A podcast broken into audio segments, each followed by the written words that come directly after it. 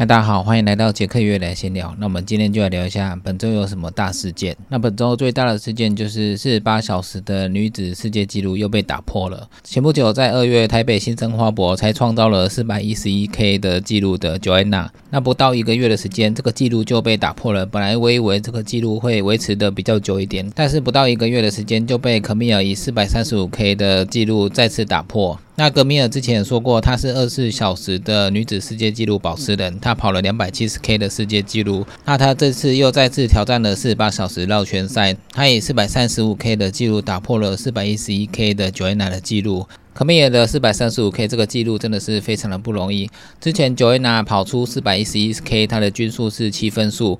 那可米尔跑出四百三十五 K 这个记录，它的均速是六三七，所以它的速度更快了一点。不过这个是四十八小时赛，你要维持六分速就已经是非常的难了。那可米尔也不是一次就完成了四十八小时的绕圈记录，他是前在一百迈，还有二十四小时，还有四十八小时，他都 DNF 了两次。所以四十八小时，这是他第三次去挑战。那第三次他就挑战成功，完成了四百三十五 K 的记录，非常的不容易。可米尔第一次、第二次挑战都失败。那有时候因为是八小时绕圈赛，它不止考验你的耐力，还有可能天气的因素，还有身体的状况，这个很多变数都会一直在变化。所以不是每一次挑战都能够完整的成功。有时候可能是八小时可以跑完，但是不一定可以破纪录。所以想必他这一次一定做了很多的心血，在规划一些赛事的准备。那还有做赛事的练习。本来他在新生花博的时候，他本来是要挑战我们的二十四小时赛，但是因为后来他有受伤，后来他就没有参加新生花博的二十四小时的跑步。没想到在隔一个月之后，他挑战的是八小时的赛事，他就创下了女子世界纪录四百三十五 K 的纪录。之前我们有说过，绕圈赛本来就是不容易，因为在同一个场地一直不停的绕圈的话，它主要是挑战你的耐力。那除了你的耐力要够之外，你的意志力也要够。那补给的话，也要自己做好规划。不然在同一个场地不停的绕圈的话，补给又没有补上来的话，很容易就会 DNF。之前我们新生花博的二十四小时赛，很多选手一开始都表现得非常好，大家跑的速度都非常的快。结果后来到十二小时之后，很多选手因为可能跑到极限，所以有一点爆掉了。所以到十二小时之后，前五名的选手几乎都跑不下去。所以这个是需要非常大的耐心，然后非常大的毅力下去跑的。一开始太快，想要达成某些目标。的话，可能会让自己的心理压力非常大。那一旦经过跑一段时间，没有达到自己的目标的话，很容易就会泄气。尤其是这二十四小时赛，如果你还没跑过十二小时的话，那你的目标就没有达到，那很容易就会放弃。那更不用说四十八小时的比赛，它等于是二十四小时的两倍。那一般我们在跑绕圈赛六小时，我们就觉得时间很长了。那如果跑十二小时的话，已经算是像极限挑战。那跑二十四小时更是像极限的极限在挑战。那四十八小时对我们一般人来讲，等于是一个天方夜谭的时间。如果你没有经过长时间的耐力练习的话，那就算你参加四十八小时，那顶多跑个六小时到十小时，大概身体就会受受不了了。所以参加四十八小时赛，除了基本的耐力练习需要练习之外，你意志力也要够强大。那在补给方面也要够强大。经过了第一天的夜晚，又经过第二天，那这个需要非常大的意志力。一般六小时大家都还可以接受，那绕圈十二小时的话，可能需要多少练一点。那去跑十二小时的话，才能勉强的跑完十二小时。因为一般跑到十二小时已经是非常的痛苦。那如果你要挑战二十四小时的话，那更需要更长时间的训练。二十四小时可以说前半段的十二小时都只是在热身而已，那后半段的十二小时才是关键。二十四小时你要跑出两百 K 的成绩，一般你不能休息的太久。所以二十四小时赛它也蛮要求速度的，而且你的补给状态要维持良好，让你身体都能够顺利的运作下去。尤其大部分的跑者在经过十二小时夜晚的时时候，都会非常的疲惫，很想睡觉。那那时候是意志力最薄弱的时候。一旦你觉得没办法达标，或者是体力下降之后，很容易就会放弃。大部分的人进补站休息之后，一般都会弃赛。只有坚持在赛道上慢慢的跑的人，后来可以撑到早上，才可以持续的跑下去。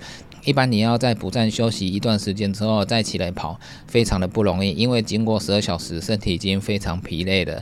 那你要把速度再拉回跟开赛时候差不多的速度，几乎是不太可能。之前我在东吴超马的时候，石川佳彦他也是跑到前面十二小时他就爆掉了。后来他走了几圈之后，稍微恢复之后，他还有慢慢的跑起来。那另外一个种田光穗，她也是一个女子很厉害的选手，她那时候东吴二十四小时跑了两百五十六 K。他也是在跑到十二小时之后突然爆掉，然后就用走了。而且他可能目标定太高，他自己给的心理压力太大。后来他走了几圈之后，他是边走边哭的，所以他可能觉得自己没办法达标，心理压力很大的状况下边走边哭。后来我想说他应该后面就没办法再跑了，结果没想到他走了几圈之后，后来渐渐的跑起来，后来他的速度也有恢复到快跟开赛时差不多的速度。最后他还跑出了两百五十六 K 的距离，拿下女总一，真的是非常的不容易。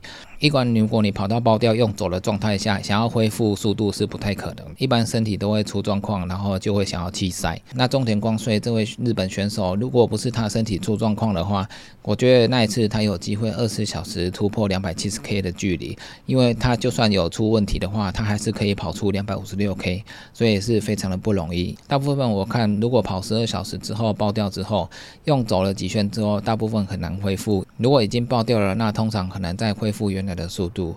绕圈比赛比较不像 A、B 点的赛事，可能路线都会有高低起伏。那绕圈比赛主要是在操场或者是公园。那这边的平面可能高低没有什么起伏，主要就是看你固定的肌群能不能一直发挥下去。那比较不像有山坡路段有上有下，那可以让肌群稍微得到缓冲。一直都是平路的肌群，这样一直跑下去也是非常的难的。所以绕圈比赛真的是要参加的话，可能真的要花三个月、六个月的时间来练习，那才有机会在操场跑出比较好的成绩。一般我们操场的耐力训练的话，我们可能会练八四八或者是六三六。八四八就是。说今天跑了八小时之后回去只有休四小时，然后再继续跑八小时。那这个主要就是在你肌群还没恢复之前，就做一个疲劳度的练习。在疲劳的状况下，你可以维持耐力，持续的跑下去。做这样子疲劳度的练习，才有可能让你二十四小时跑出比较好的成绩。那六三六也是一样，跑六小时，休三小时，再跑六小时。那这也都是疲劳度的耐力练习。那你身体在疲劳的状态下，可以持续的跑下去。所以绕圈的练习要跑出好成绩，真的是非常的不容易。那是八小时、二十四小时要跑出不错的成绩，你也要克服。天气的变化，有时候天气太冷或太热，那你就要应对措施。天气太热的话，你要多补水，多补电解质。那天气热也不是很好跑。天气太冷，有时候下雨的天气脚会湿掉，脚湿掉的话，再一直跑步很容易起水泡。那身体湿的话，那你进补站也不能休息太久，休息太久你就会冷掉。所以天气冷跟天气热也需要经过一段时间的练习，还有应变措施也要规划好，不然二十四小时或者是四十八小时要持续的跑下去非常不容易。之前在新生公园的四十八小时赛，很多选手跑了十二小时之后，渐渐的开始疲劳。那到二十四小时之后，几乎都会大休。那有有些选手会在补站睡蛮久的时间，因为四十八小时，你过了二十小时之后，你还有另外的二十小时要跑，所以过了二十小时之后，有时候一睡觉还要再跑下面的二十小时，难度非常的大。因为跑了二十小时之后，身体已经非常疲劳，那你后面还要再跑下面的二十小时，非常的不容易。所以很多选手在补站的话，都会一直睡，睡到后面的话，就算可以起来跑，速度也没办法跑太快，因为身体已经非常疲劳了。我们一般跑步如果经过跨夜的话，我们身体就会非常的疲劳，而且这种跨夜的比赛对身体的伤害非常大。那你跑二十小时赛，就算你速度不快，慢慢跑也是蛮累的。那如果你跑快的话，你会更疲劳，所以。跑完了二十四小时之后，后面的二十四小时还要持续跑下去，这个真的是需要长时间的练习。通常大部分的跑者都只跑半马或者全马。那超马的话，我们顶多参加这种 A、B 点有路线的超马赛事，在固定的操场一直绕圈绕十二小时、二十四小时，这个难度是非常大的。不仅是平路没有变化，没有上下坡可以缓冲肌群，那风景也是一成不变。所以绕圈的比赛非常考验意志力，就像我们跑跑步机一样，跑步机大家可以跑多久？跑跑步机的话，一般我们跑个十 K 半马就已经算蛮久了。那你要在跑步机上跑四十二 K 全马，这也是非常不容易。像这种跑操场，一般我们下班去操场跑也不可能跑那么久，一般我们都是去跑个十 K、二十 K，然后就跟大家聊天，或者是做一些间歇运动。这样子而已。这种绕圈的比赛就是它的安全性非常的高。那它的补给就是固定的，有几个补站，或者是你有私人的补给团可以帮你补给。那天气的话，就是要看你参加绕圈比赛那一天的天气状况怎么样去决定。所以这个真的是天时地利人和。那你身体状况跑到十小时、二十小时之后，也不能出太大的状况。如果是职业参加这种四十八小时绕圈赛的选手，他们一定有经过非常大的时间的训练。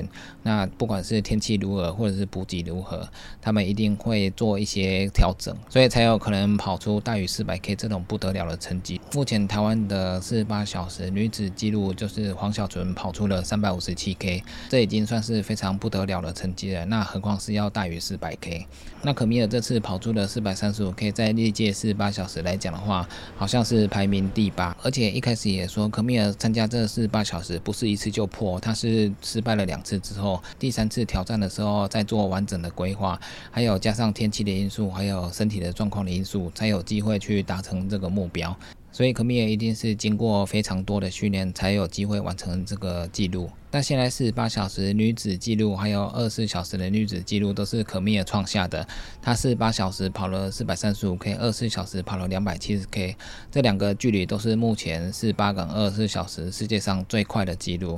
那接下来就不晓得多久之后有人可以打破可米尔这个记录，因为真的是要天时地利人和，身体的状况不错，天气也不错，补给方面也不错，那你配速的规划也要完整，那经过的训练也要很多很充足，才有机会。会打破这个记录，那我们就拭目以待，看有没有其他女子选手可以在近几年之内再突破四百三十五 K 四十八小时这个记录。